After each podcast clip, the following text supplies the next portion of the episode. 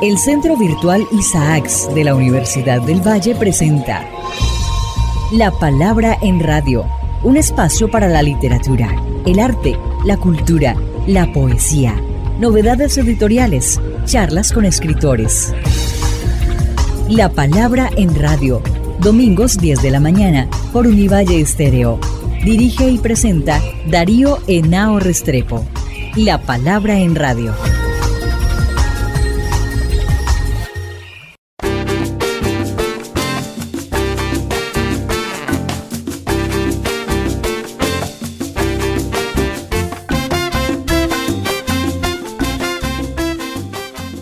Bueno, estamos aquí en La Palabra en Radio, un programa que hacemos todas las mañanas de domingo y este es un programa del Centro Virtual Isaac de la Facultad de Humanidades de la Universidad del Valle, de su Escuela de Estudios Literarios y siempre tenemos aquí entrevistas, comentarios de la cultura y del acontecer de nuestra región, de nuestro país y de quienes nos visitan. Tuvimos durante dos semanas la visita de la escritora Mayra Santos y vino con ella José Arturo Ballesta, su compañero, que además es un artista plástico, es documentalista, es un gran fotógrafo y es uno de los artífices de los proyectos que se están haciendo en Puerto Rico alrededor de todo lo afro-latinoamericano y los proyectos de hacer una red grande afrodiaspórica. Y bueno, José junto con Mayra han ubicado a Cali como una de las casas matrices de este proceso. Entonces yo quisiera aprovechar esta conversación para conocer de primera mano tus impresiones humanas, estéticas, íntimas, que nos cuentes ahora que ya estás de regreso en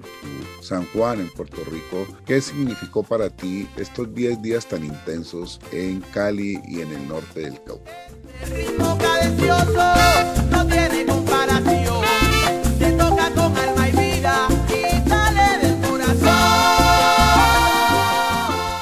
Gracias, Darío. Primero que nada, muchas gracias por la invitación. Fue una experiencia maravillosa. Lo primero que tengo que decir es que los comentarios que nos hacías acá cuando viniste de visita del parecido de la ciudad y de la gente, y la actitud en general es así. O sea, no puedo decir otra cosa que me sentía como en casa. Bueno, pues la diferencia de lingüística, tal de cositas en las palabras. Y me acuerdo que Eduardo me preguntó, bueno, ¿y qué es lo que más te gusta de la comida de nosotros? Yo le dije, que es lo mismo, Eduardo, me gusta todo. Lo que cambian son un par de cositas. Una experiencia bien bonita. Y en términos de cómo yo lo percibo como artista visual, yo le llamo dulce para la vista.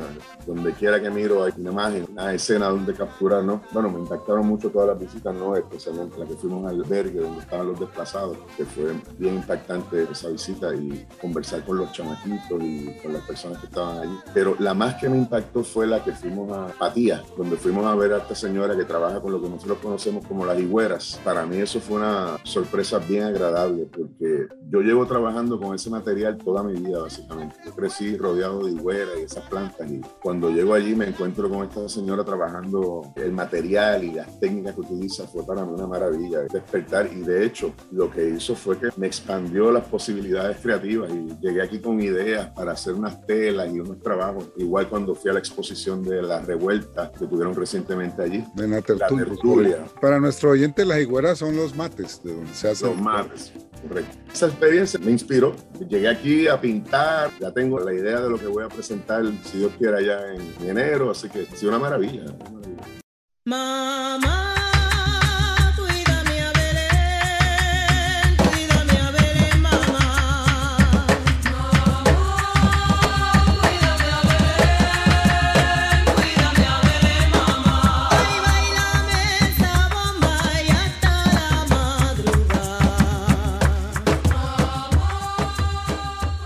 Bueno, hay algo que te vi muy atento, fue al tema de los paisajes. Veíamos que estaba perdido José y lo veía tomando fotos de paisajes, de árboles, de gentes, de cosas que seguramente despertaban mucho interés por la familiaridad. Y como artista plástico me parece clave pues, reflexionar alrededor de esto que ha sido uno de los temas de nuestra literatura, de nuestra cultura, que es la naturaleza de nuestra América. Sí, sí, sí. Yo vengo de un pueblo que se llama Guntas, uno de los pueblos más aquí en la isla. Y ver esa zona es como ver esa parte de Puerto Rico, pero a una escala gigantesca, tú sabes, la misma vegetación, las mismas colinas, pero claro, a una escala mucho más grande. Para mí es bien importante el asunto de la naturaleza porque así fue como yo crecí rodeado de naturaleza, paseando en la naturaleza. Ahora estoy practicando espiritualidad yoruba o santería. Mi acercamiento a esa experiencia espiritual fue a través de la naturaleza. Yo llegué a esa práctica por la naturaleza. Así que para mí es vital ir a un lugar y explorar esa naturaleza y bueno, en este caso que era bien similar a la que yo vengo, pues sí, era en muchos ríos, este, los yagrumos, rápido los identifiqué, ese es el nombre de la organización que nosotros tenemos acá. Y como te estaba contando, el yagrumo, la importancia, por lo menos aquí en el trópico, es que cuando pasa un huracán, el primer arbolito que sale es el yagrumo y debajo del yagrumo empiezan a salir entonces las demás plantas otra vez a recuperarse del bosque yo no veo la naturaleza como un biólogo científico de afuera, mirando desde afuera, sino yo me siento parte de esa experiencia. Yo soy naturaleza también. Así que ese es mi acercamiento y esta espiritualidad usando como vía la naturaleza. Bueno, ya que estás hablando de estos elementos, bueno, yo vi tu exposición en Puerto Rico, vi todo lo que hiciste de impresiones en Cali, para que nos hables un poco del proceso creativo en el que estás en estos últimos tiempos. En estos momentos yo soy artista visual y lo que implica que yo utilizo muchas técnicas, lo mismo pinto, dibujo. Lo que pasa es que en estos años me he estado dedicando más a la fotografía y utilizando la fotografía de una forma distinta. A mí no me gusta, por ejemplo, tomar una foto y montarla en un marco y ya. Pero una de las ceremonias que tuve de santería, pues resulta que me dicen un mensaje de que debo hacer escultura. Y digo, bueno, pero es que yo, yo brego más con la cuestión fotográfica y el dibujo y eso, ¿no? Y entendí. De momento, pues en el proceso creativo estoy transitando hacia un lugar aquí en Puerto Rico y, me encuentro con guajana, que es la flor de la caña. Y eso me trae un recuerdo de mi infancia, de cuando hacíamos las chiringas, yo creo que usted le llama las metas. Entonces, este, ahí surge un proyecto que para la exposición pasada que tuviste, donde yo estoy explorando el tema de como uno de los orillas en la santería, y utilizo imágenes relacionadas a Ollá, colores, frutas, plantas, y la forma en que las estoy presentando es imprimiéndolas sobre tela, y esa tela tiene la forma de una cometa, y las estoy montando como si fueran un cometa, con su cola y toda la cuestión. Son trabajos de naturaleza, como les dije, basados en colores, plantas y frutos que se asocian a la orilla de Ollá. Y bueno, pues entonces Ollá está relacionado con el viento, con la naturaleza, con el río, con el agua, con la montaña. Y eso es lo que tú puedes encontrar en estas impresiones, en estas fotos. Estuve en Cali porque necesitaba hacer unas impresiones en tela y allá resulta que es mucho más económico, más eficiente. Y sí, imprimí una cantidad de chiringas para esta colección, pero también imprimí una serie de fotos y paisajes en una técnica que estoy explorando ahora que sería similar a litografía, pero la impresión original es digital. Luego yo cojo esa impresión y la intervengo con pintura y con materiales orgánicos. Y ese es el proceso que estoy trabajando ahora. Pero como les comentaba, mi acercamiento, hay una mezcla espiritual aquí, ¿no? Pero siempre fue a través de la naturaleza. Primero vino la naturaleza y después entonces me fui acercando a, estas otras cosas espirituales. Y sí, ese es el proyecto que tengo ahora. Yo le llamo fotoesculturas, por ponerle un nombre así que tenga que ver con el mensaje que recibí en, la, en una lectura de registro que me hice. Así que eso es lo que estoy trabajando ahora. Y bueno, allá en la visita que hicimos a par de lugares, pues sí, se nutrió de muchas imágenes de naturaleza de allá y el plan sería regresar en algún momento y tomar más fotos específicamente de ciertas cosas que me interesaron para añadirlas a esa nueva oportunidad que surge ahora.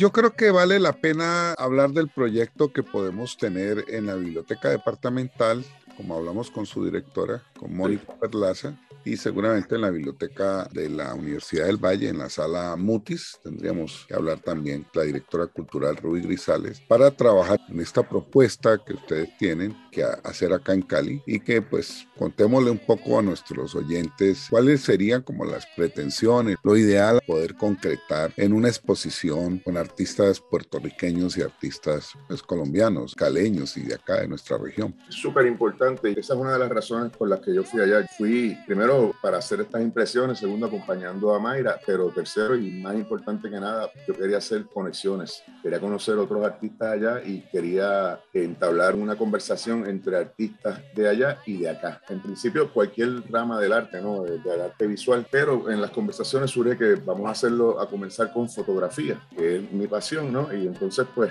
allá yo creo que es vital que hagamos este junte, yo sé que va a ser un trabajo hermoso, pero que salga ya la conexión y que salga algún tipo de empezar a crear un directorio donde estamos todos estos artistas afrovisuales que estamos regados por aquí, por toda esta zona, y empezar a trabajar una especie de colectivo, pero grande, un colectivo que cubra la zona que nos dé la gana, que sería toda Latinoamérica y todos estos artistas afro, que yo sé que hay cientos, si no miles, que están en la oscuridad, ¿no? Esa sería la meta principal de todo este proyecto, es ese, unir a todas estas voces de artistas y empezar a trabajar en cambiar la narrativa y la representación del arte afro y de la estética y de todo lo que se considera como nuestra forma de representar sin esta intervención eurocéntrica y sin los conceptos estos de arte moderno y nada de esto, no, es nuestra voz, es nuestra experiencia y tiene nombre y tiene apellido, se llama Afrolatino. Yo estoy comprometido con eso, con dar a conocer esas expresiones y eso es lo que hacemos en la organización que yo tengo, es trabajar con esa nueva narrativa, con esas nuevas formas de representar la experiencia afro en Latinoamérica, en el Caribe. Yo empecé aquí en el Caribe con un proyecto que se llama Ofrendas de Luz, y por ahí hemos seguido trabajando y esto está en combinación con talleres a jóvenes de fotografía, talleres de escritura, talleres de diseño. Así que sí, estoy bien contento con la posibilidad de hacer esta colectiva en Cali y mostrar el trabajo allá y como te digo, que de ahí salgan más cosas y un junte y se pueda decir, mira, hay un colectivo de artistas que cubren toda la zona de Latinoamérica y el Caribe. Yo sé que están, la cuestión es empezar a juntarlo y hacer, yo creo que es vital eso.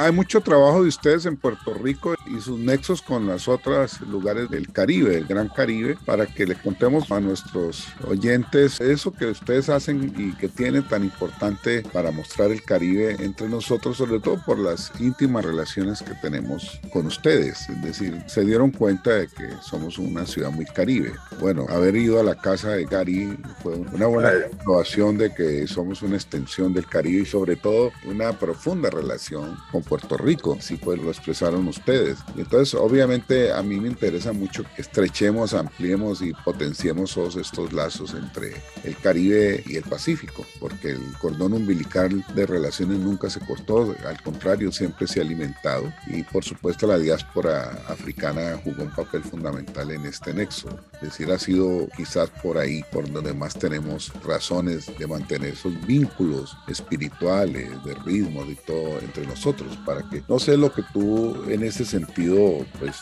reflexionas y piensas. Como te dije, la similitud es, bueno, te digo más, eh, hablando con Wilson, él quiere que vuelva para allá porque él me va a hacer el tour de todos los lugares donde hacen esas conversaciones sobre la salsa y la música. Bueno, de ahí sale una idea de hacer una especie de libro utilizando fotografías mías y él entonces se va a dedicar a escribir el texto, todo eso por todos los lugares donde exploran la salsa y aman la salsa y tienen altares a la salsa allá en Cali en una de las conversaciones, hablando del lugar este de la salsa donde nos llevan, la Casa Latina, hablando con... Gary Domínguez, que vivió en Puerto Rico varios años. Lo sé, lo sé. Trabajó en la tienda del viejo Viera. Exacto, ahí en la calle Labra. Wilson me dijo, tienes que venir aquí, ya tenemos un plan. De hecho, me pasa el contacto, que tengo que hablar con él. Quiere que vaya para Cali. Él me va a dar el tour por todos los altares de la salsa de allí. Él va a hacer el texto, yo tomo la foto y ya tenemos un libro planificado para este proyecto. Así que yo pienso seguir yendo. Me encantó la ciudad, me encantó, me encantó, me encantó mucho. No pensé que fuese a ser así,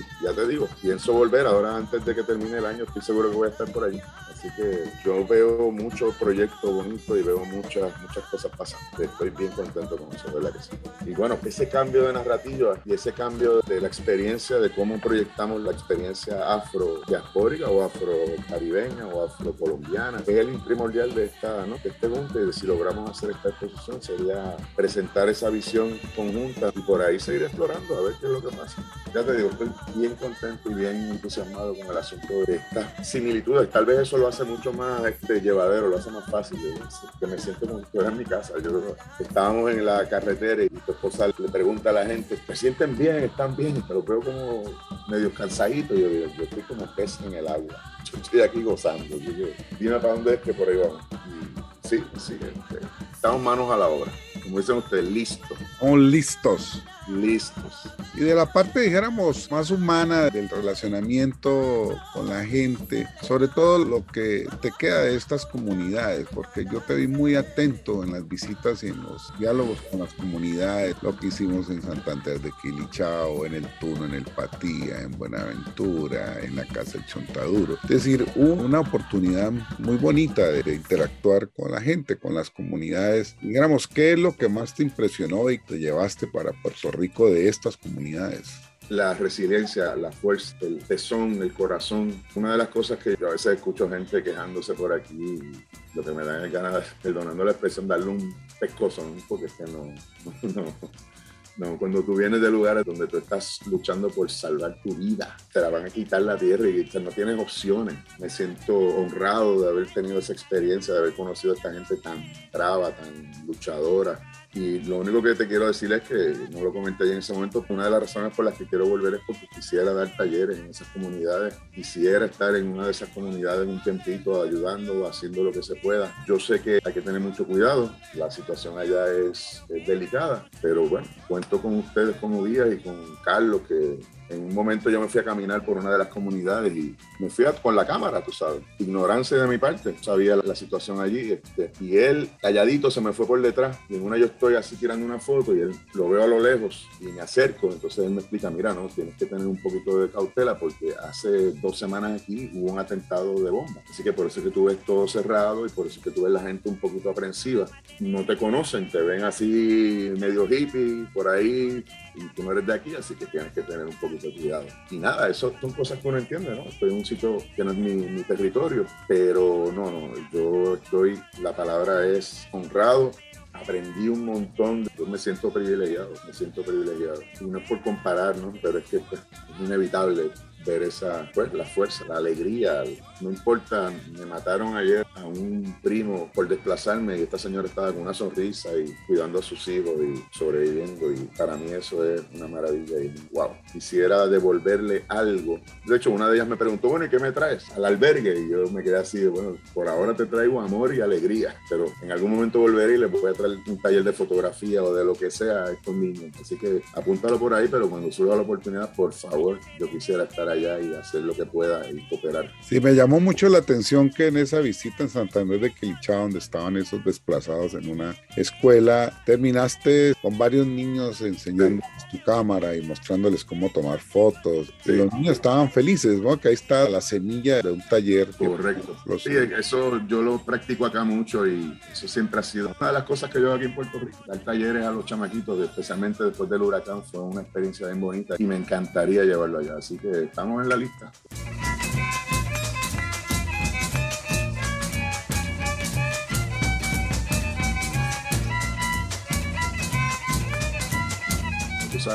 Bueno, hemos hablado aquí con José Arturo Ballesteros, un artista plástico puertorriqueño que estuvo con nosotros dos semanas recorriendo y bueno, estas han sido sus impresiones. Te agradezco mucho, José, de, haber estado aquí en La Palabra en Radio. Seguiremos conversando y seguramente tendremos esa exposición que ya comenzamos a trabajar con la Biblioteca Departamental y la Biblioteca Mario Carvajal de la Universidad del Valle. De manera que pues te agradezco haber estado aquí en nuestro programa. Vemos pronto.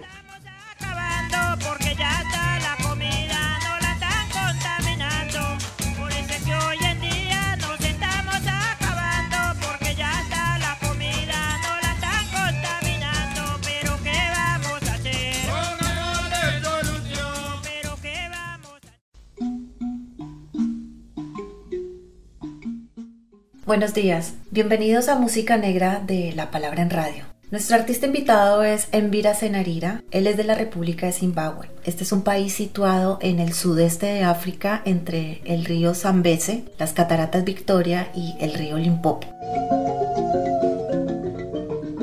Envira Senarira fue formada por Tendayi Gamahatse en 1987 en Norton, al oeste de Harare. Envira Senarira ha revolucionado el ritmo mambira. El mambira es un antiguo instrumento de teclas metálicas tradicionales denominado mambira en Malawi y sansa en Zimbabue. Es un elemento importante del patrimonio cultural para las comunidades de ambos países. Este instrumento se compone de una plancha de madera y de toda una serie de teclas metálicas fijadas en ella. A veces la plancha se instala encima de una calabaza o de una caja de resonancia hecha con madera. Las teclas metálicas se fabrican con mangos de cucharas, radios de ruedas de bicicleta o alambres de muelles y se tocan solo con los pulgares de las manos o combinando varios dedos. La fluida sonoridad del instrumento está impregnada de misticismo, encanto y dulzura.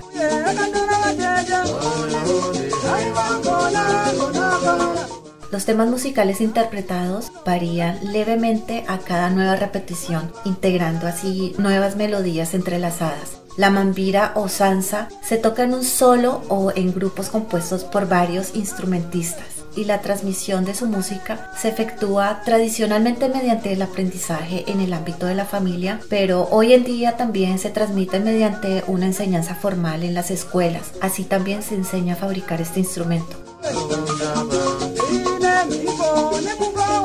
Los cantos son acompañados por la música del mambira o sansa y son portadores de mensajes de ejemplaridad. Con ellos alertan a los niños sobre las consecuencias de las malas conductas y también repudian a los eventuales comportamientos negativos de los miembros de la comunidad. Así que los dejo con la canción Gambototo Remanchiripi.